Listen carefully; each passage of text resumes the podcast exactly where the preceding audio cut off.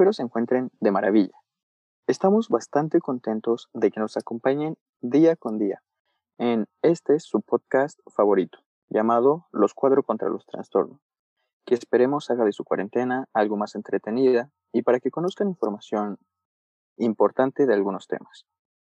Nos encontramos con Andrea, Nadia y Andrés, los cuales nos han estado acompañando en los anteriores capítulos. ¿Cómo están chicos? Bastante bien, aunque yo un poco harto de esta cuarentena. Nos tienen cerrados y sin hacer nada. ¿Ustedes qué onda? Yo también estoy muy bien. Hoy salí a comer y pues estuvo muy, muy rico. Yo también me encuentro bastante bien. Acabo de regresar del súper y la verdad estoy un poco confundida con lo que vi. ¿Qué viste o qué fue lo que te causó esa confusión? Cuéntanos. No, ya, cuéntanos todo. La cosa es que hoy vi una persona bastante extraña saltando de un lado a otro para, o sea, como si quisiera pisar las líneas o trataba de esquivar algo y se encontraba contento y de un momento para otro, ¡boom!, cambió por completo. Se me hizo súper extraño todo esto. Wow, es bastante sorprendente eso que nos platicas, Nadia. Que aunque no lo creas, es bastante común. Y bueno, ¿le preguntaste lo que sucedía con él? Sí, de hecho sí, porque en verdad me causó mucha intriga y antes de todo me pidió una disculpa y me comentó que sufría de un trastorno. Qué interesante, qué interesante lo que nos mencionas, Maya.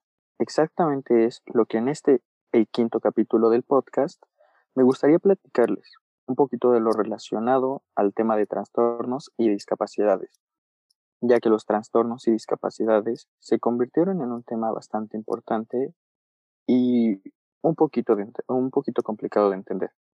¿Qué opinan o qué es lo que saben sobre los trastornos?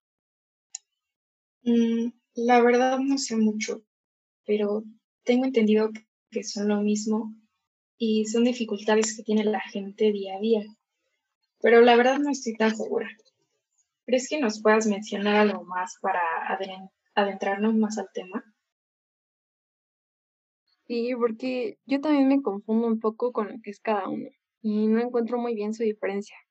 Pero sí estaría mejor que nos dieras un poco de conocimiento para que nos ayudes a saber un poco más acerca de este tema. Sí, Fernando. ¿Por qué no nos cuentas un poquito más de qué es este tema del que hablas? Está bien. Comenzaré platicando un poco del tema de trastornos. ¿Alguna vez han visto la película llamada Tok Tok? Creo que sí, alguna vez nos las dejaron para ver, pero creo que nunca la terminé de ver. Nunca entendí realmente el papel de los personajes y me confundió mucho. Muy bien, pues en esta película hay un trastorno exactamente igual al que hoy fuiste capaz de percibir o ver en una persona. El papel que tratan de desempeñar cada uno de estos personajes es relacionado a trastornos de diferentes tipos que se van desarrollando a lo largo de la vida de un ser humano.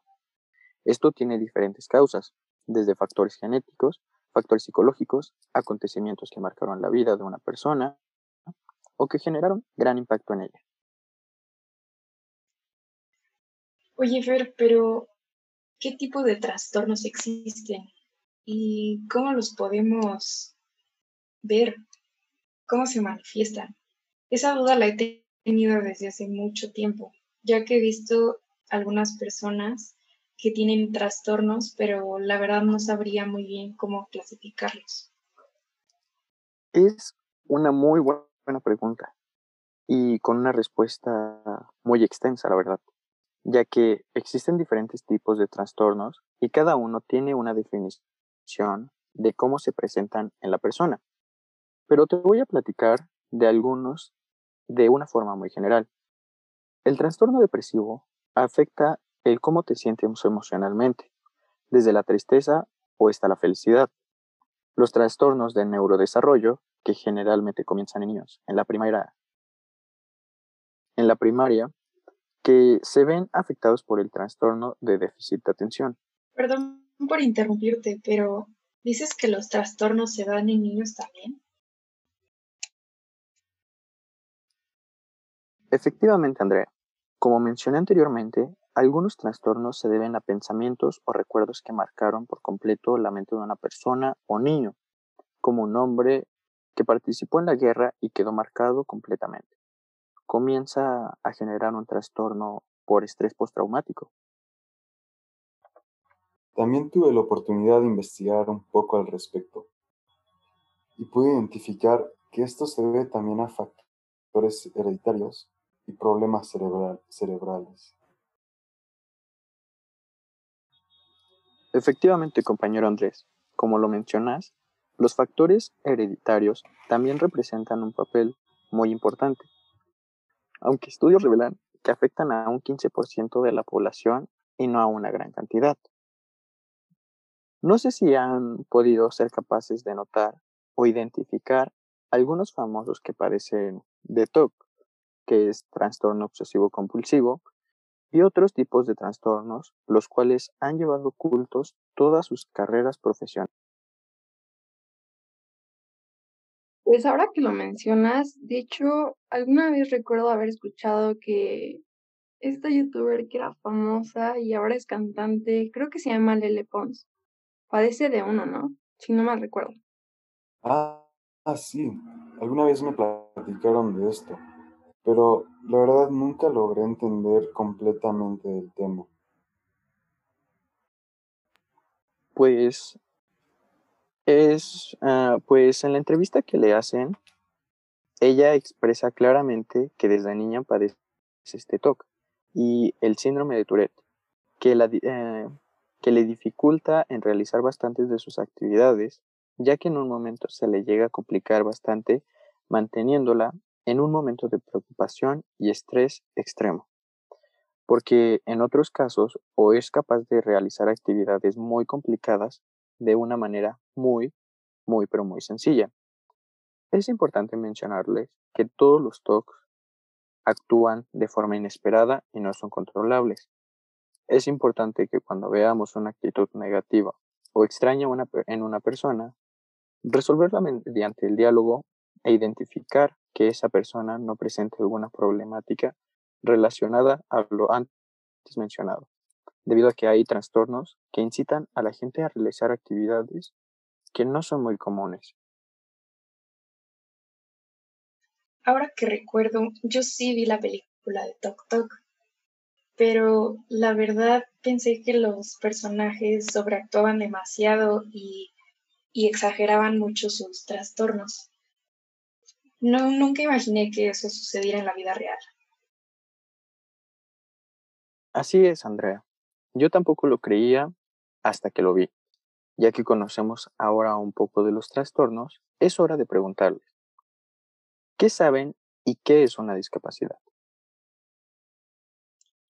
Pues creo que yo y mis compañeros tenemos una idea, pero nos gustaría ampliar el panorama de lo que conocemos y pensamos. ¿Qué nos puedes decir extra?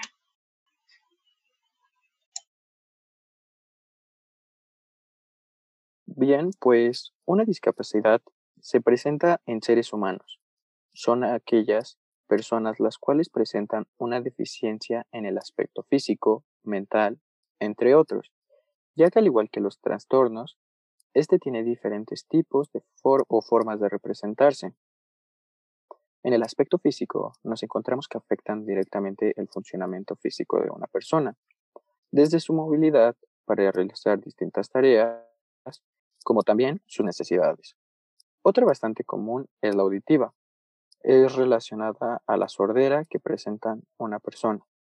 La discapacidad visual es otra bastante común que se presenta desde el nacimiento a lo largo de la vida de una persona o inclusive es hereditaria.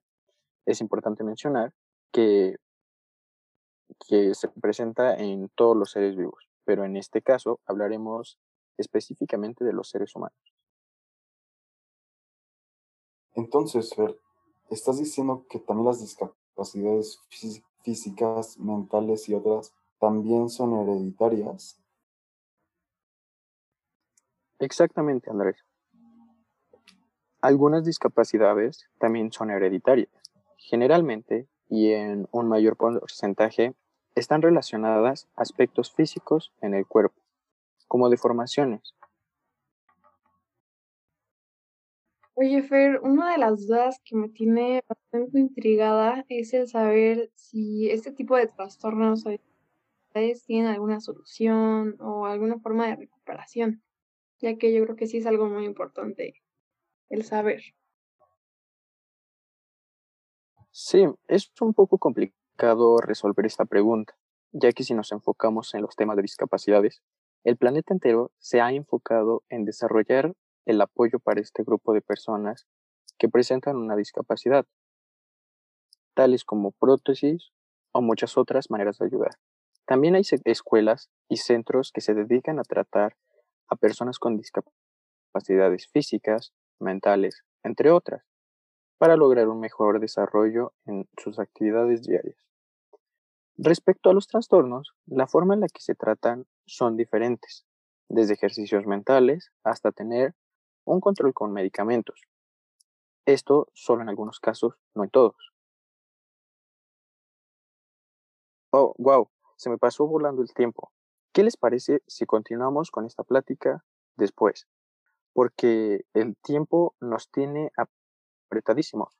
La verdad me gustó bastante esta plática porque tocamos temas que no todos se atreven a tocar y a platicar. Pues esto fue todo. Espero les haya agradado y pues si gustan agregar algo más, compañeros. De verdad, muchísimas gracias, Estuvo buenísima toda la información que nos compartiste. Fue interesante, la verdad, no me esperaba como todo este mundo de información que, que podíamos tener al alcance y pues gracias a todo esto podemos este pues tener más información y actuar al respecto. Estuvo súper interesante. Sí, yo en lo personal aprendí muchísimo sobre este tema que pues no, no sabía mucho y pues, muchas gracias, Fer. Interpretado por Andrea Barajas. Nadia Ferreira, Andrés González y Fernando Compea, que conforman el grupo Cuatro contra los Trastornos. Edición por la participación de todos los miembros del equipo. Bienvenida, todos los miembros del equipo.